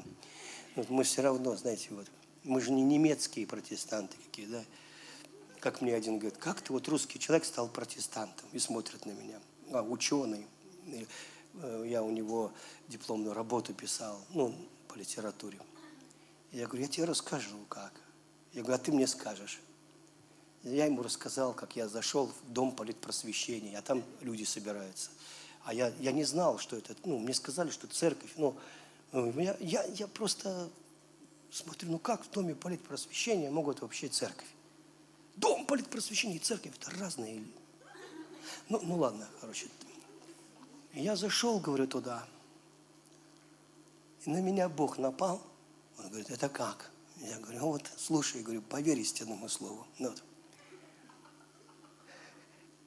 и убил меня своей любовью. Я три часа орал, я испортил собрание. Там проповедник какой-то проповедовал, я, наверное, ему мешал. Потому что начал я орать во время прославления, а закончил, когда начали выводить из зала всех оставшихся. И это собрание было 3-4 часа где-то.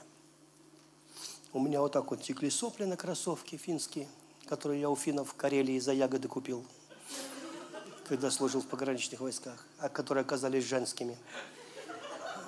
Но со старостью это не, не различить уже было. Ну, это они поменяли цвет несколько раз, наверное, уже за это время. Ну, я просто был мокрый вот так вот от слез. Я плакал так, вау, вау, вот так. Меня Бог обнял. Я слышал его голос. Ты мой, я люблю тебя. Я так рад, что ты сюда пришел. Я сопротивлялся, я дрался с Богом. Я говорю, отстань от меня, ты меня опозорил. У меня был друг Саня, самый лучший драчун в школе. Где-то надо было на три года, на три класса старше его, чтобы побить Саню. Ну, так он дальше он уже не справлялся с пацанами, кто на три года старше. А так он бил рожи всем. Он ну, вообще ни спортом не занимался. Вот их надо в бокс вот таких находить, он бы был чемпионом мира. Он как-то бил так, раз, два, раз, Настя так, на, день, день, поставит в очередь троих. И как-то так первый, второй, третий, потом первому возвращается первый, второй, третий. Дальше они убегали или уползали. И Саня был не злобный, он был такой, знаете, добрый вообще. Ну, просто все, нас в школе все дрались, и Саню постоянно там провоцировали, ему за других приходилось, за меня там – Потому что это был такой наоборот, да-да-да-да, а вот драться-то, как он, я не умел. На меня наоборот ну, навтыкают еще. Ну, вот. Тут Саня приходил. Ну, вот. Сережа, отойди, подержи мою куртку. И как-то так думаю, как у Сани так получается, вот раздать именно всем, знаете, вот. А у него рожа вот ничего не выражала, ни доброго, ни злого, а это пугает. Знаете, пугает вот такие люди. И я помню, мы с ним подрались. Ну как подрались? Что-то я там на него начал задираться, а он мне руки, руки так обхватывает мои. Да ладно, Сереж, да ладно, перестань, да ладно, такой обнимает меня. Вот так же и Господь. Я с ним дерусь, а он, да ладно, так это. А я, да, да, да, да, да. Ты меня позорил, тут девчонки. Я не знал, что они сестрами называются. Потому что эти сестры дуры. Видите, парень плачет, отвернитесь но сделайте вид, что не замечаете. Нет, все ко мне пошли, знаете, возложили на меня руки. Коснись его Бог. Я более дурацкой молитвы в жизни не слышал. Я и так умираю, а еще куда больше. Думаю, сейчас если еще больше коснется, я просто бужу, знаете, такая слизняк. Знаете, что такое слизняк? Это улитка без домика. Ну и вот. Просто нет домика, ты слизняк. Вы понимаете? Просто вот из тела выскочил. И, и потом я перестал сопротивляться, потому что это было невозможно. Я говорю, вот так-то, товарищ профессор, теперь скажите мне, кто я, православный я или я протестант, кто я? Он говорит, я понял. Я говорю, я новая тварь во Христе Иисусе. Брат Иисуса Христа. В прямом смысле, без переноски. Не от Девы Марии, конечно. Но по духу. Но по духу. И он не стыдится называть меня братом, а отец называет меня сыном. А Иисус говорит, иду к отцу моему и отцу вашему. Так что я теперь не сирота. У меня папа работает Богом. Он души во мне не чает. И мир перевернет, но ответит на мою молитву. Потому что он хочет на нее отвечать. Потому что он любит отвечать. Он любит удивлять, он любит шокировать, он любит благословлять. Для него это классно. Он не Скрудж Макдак. Он не сидит и не высчитывает, за что он тебя должен благословить, заслужил ты это или нет. И мы часто очень некорректно сравниваем Бога с нашими земными отцами. Мы думаем, что наш земной отец порол меня, небесный ждет, когда сможет сделать то же самое. Нет, он несравнимый. Он даже говорит так, я не человек. Конечно, вы по образу сделаны Бога и подобию, у вас есть Божьи, но вы не можете даже сравнивать, насколько это велика Его любовь. И все, я закончил почти. И вот последнее.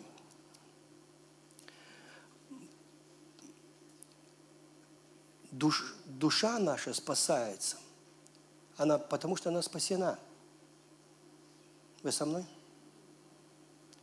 Но она спасается не от ада, она спасается от сомнений, она спасается от злобы, от остатков злобы. Она спасается тогда, когда взирает на славу Божью,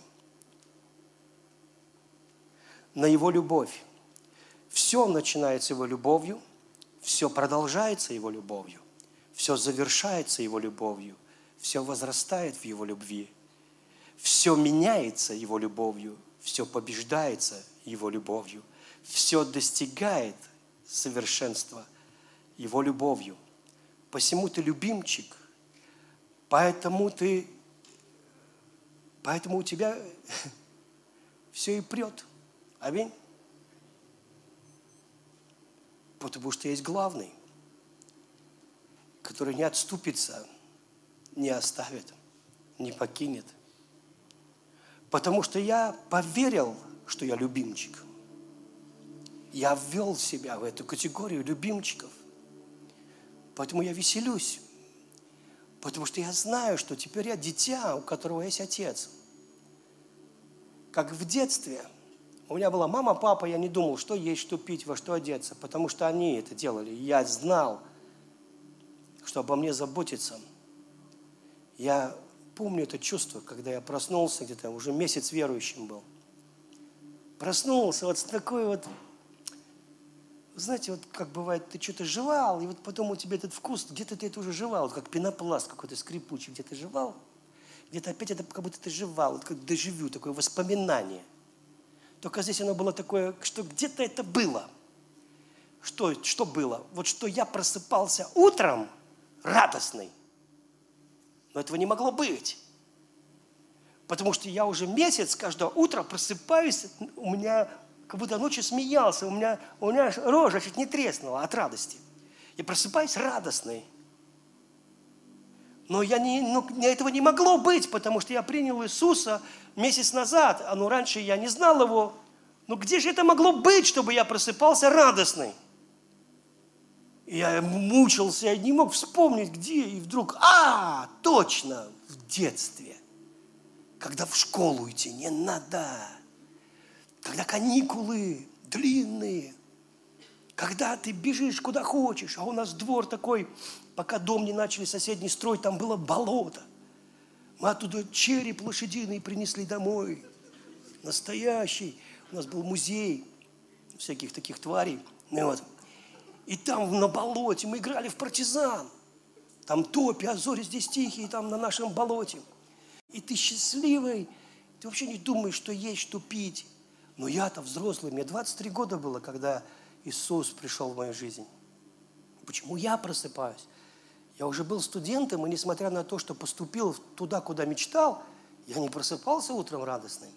Я не просыпался, я, я, мы жили в частном доме, шел, шел на колонку, там не было воды, только на колонке.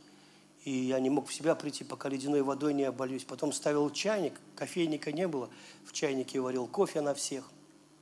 Вот. И не знаю, но мы уже не умели радоваться вот так. Ну, бывало, поржем. Ну, все-таки у меня курс был очень веселый. С ними не соскучишься, просто оборжешься иногда. Ой, но почему я просыпаюсь радостным?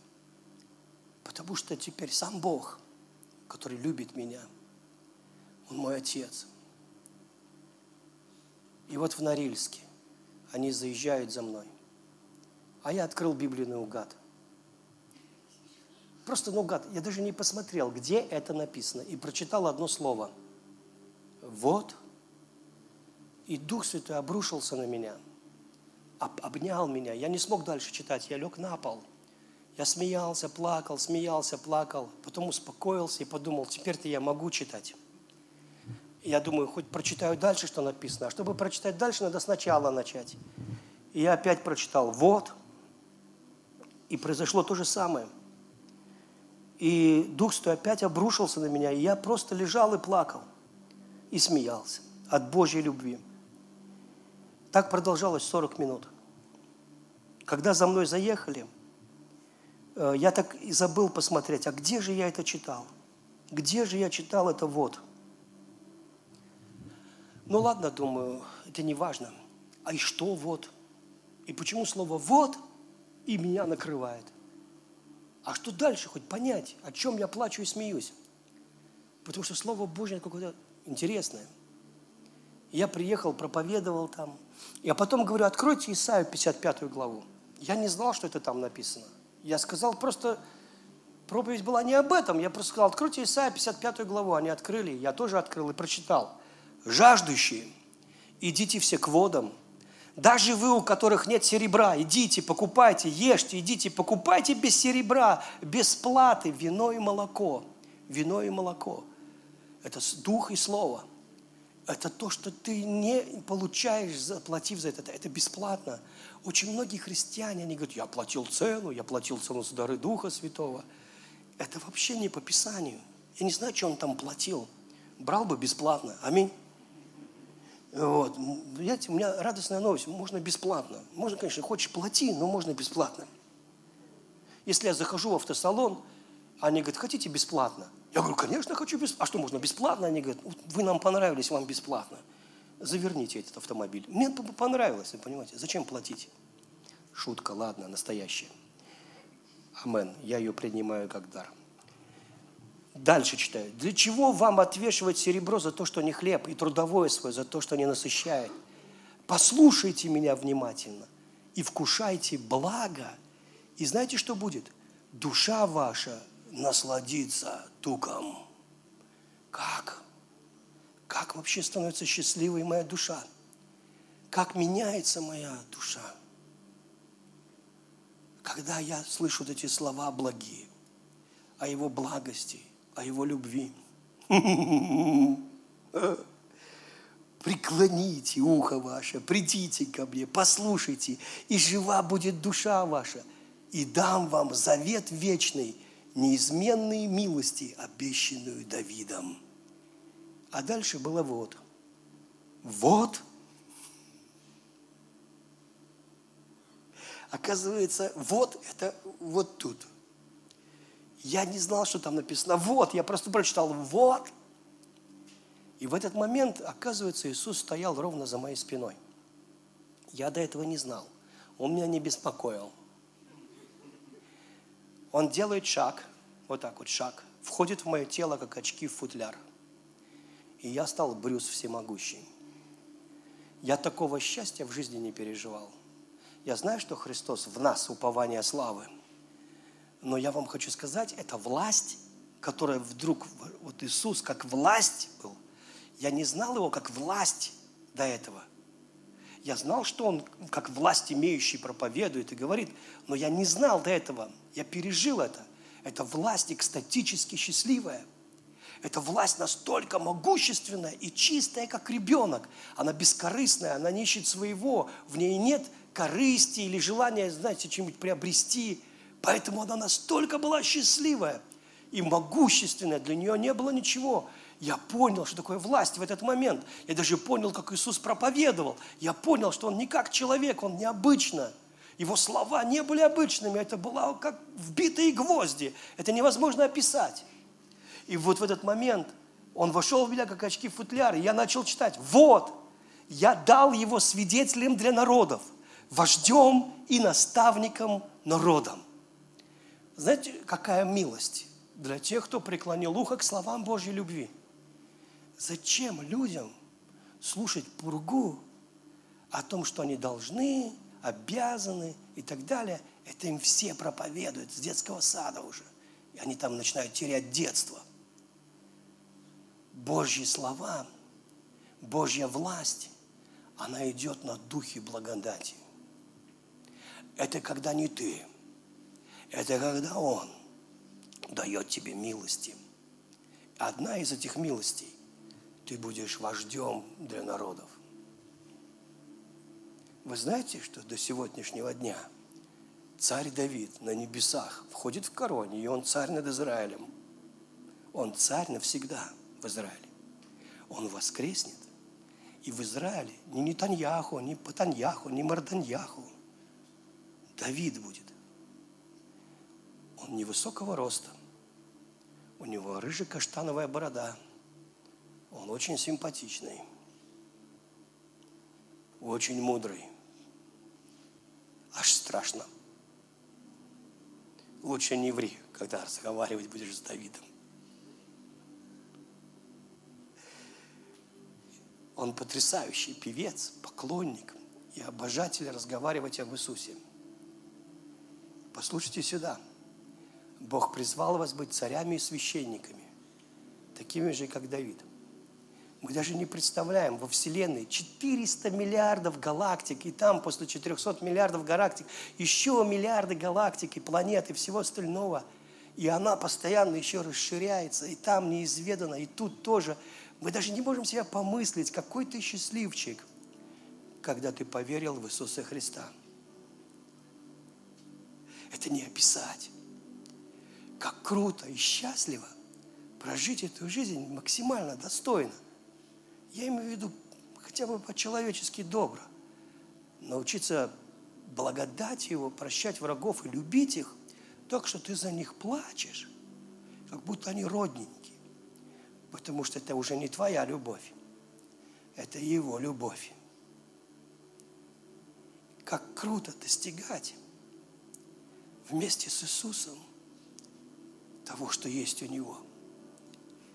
Как сладко – жить Его святостью, чистотой. Как круто отказывать греху, когда ты полон Его благости. Мне так понравился этот хоккеист наш, который отказался в этих символике ЛГБТ. Говорит, я православный, это моя вера, ничего не объясняем. И, и, и все там, как, ты посмел, то-то, то-то. Я говорю, я ему завидую. У него был шанс открыть рот и сказать, я верю в Бога. Я вот такой и такой. Вы со мной? Знаете, как это сладко жить с Иисусом? А, вот. Опять вот. Ты призовешь народ, которого ты не знал. И люди, которые не знали Тебя, побегут к Тебе, поспешат к Тебе ради Господа Бога Твоего, потому что Он прославит Тебя. Это обетование. И я высвобождаю это прямо сейчас. Но я еще верю, что это и мое личное обетование. Оно исполняется – и я верю, что все, кто вы слушали это, и вот сейчас так, некоторые вынуждены до конца пожертвовали какой-то частью своего седалищного нерва, чтобы досидеть здесь до конца, вы, вы пойдете с этим словом И в вашей жизни будут невероятные, невероятные вещи. И однажды вы скажете, Господь, слава Тебе, потому что межи мои, дорога моя, тропинки мои прошли по прекрасным местам. По прекрасным местам. Аминь. Отец, во имя Иисуса, я благодарю Тебя за радость Твоего присутствия, за славу Твоего присутствия здесь и сейчас. Я благодарю Тебя. Ты могущественный среди нас. И я счастлив от одной мысли, как Ты добр и благ и велик к нам. И я уверен, ты победоносно, и бесконечно. Никто не может стать против твоей воли. Ты достаточно могущественен. Знаете, этот человек, который был на небе, когда он увидел руку Бога Отца, он говорит, я знал, что если он вот так пальцем сделает, просто вот так, это может разрушить всю Вселенную во мгновение ока. Вот так вот. Вот так просто. Я знал, что мощь и могущество его настолько велики.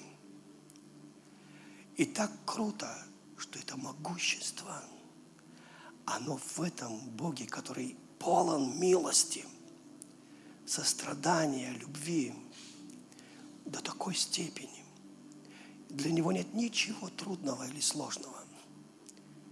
И когда ты начинаешь так верить, ты попадаешь в эпицентр чудес и чудес судьбы.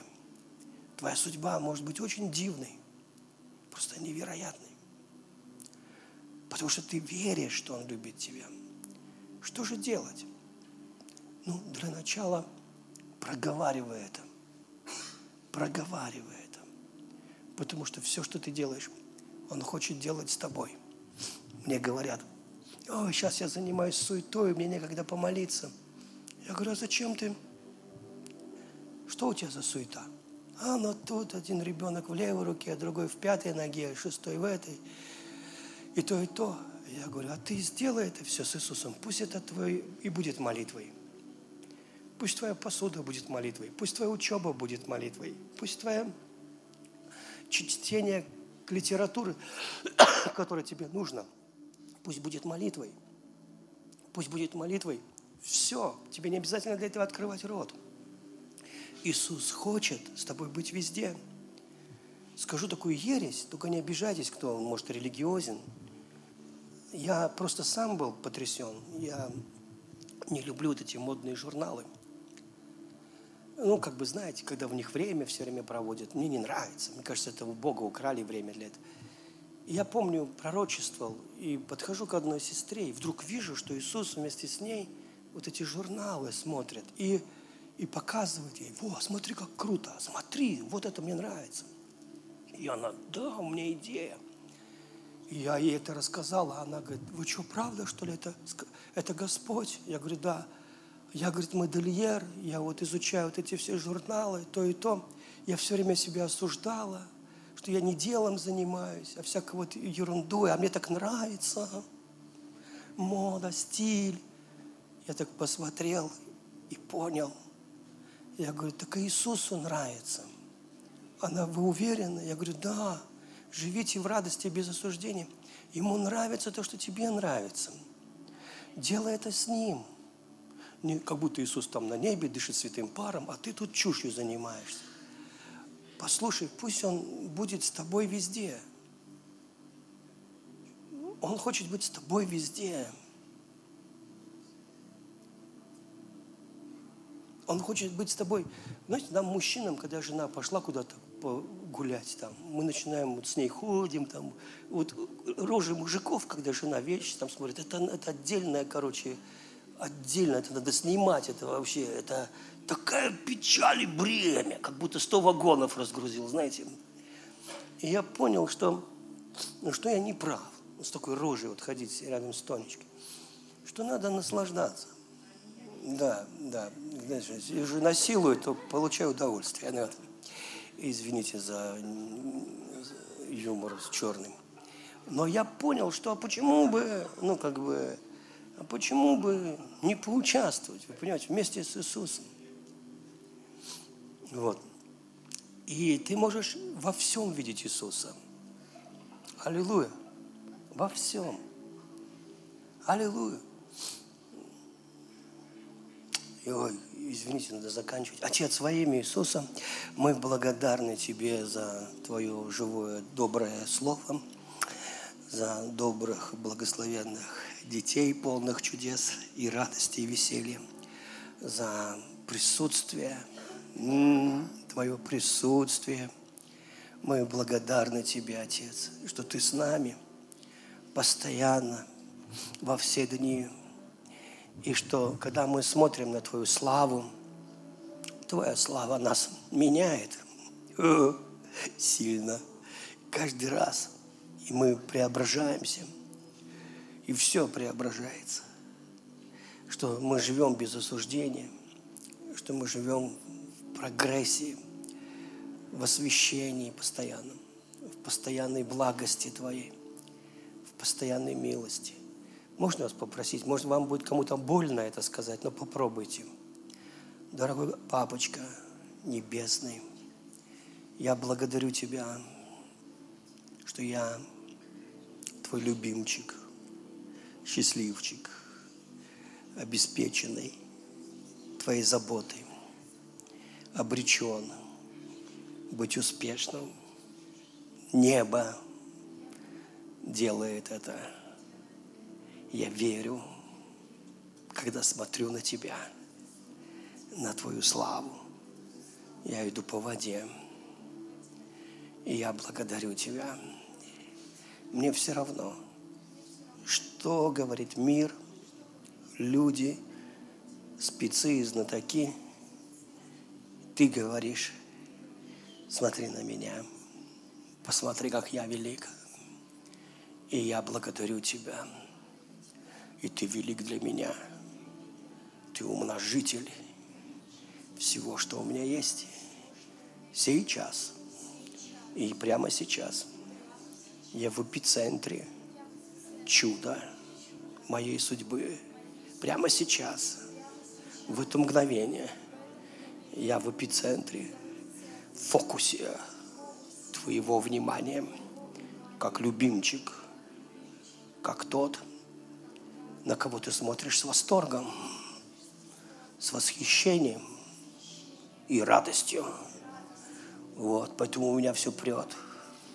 Я благодарю Тебя, Господь. И если надо, ты мир перевернешь, но сделаешь чудом. Не из-за того, что я делаю, а из-за того, во что я верю. А я верю, ты могущественный.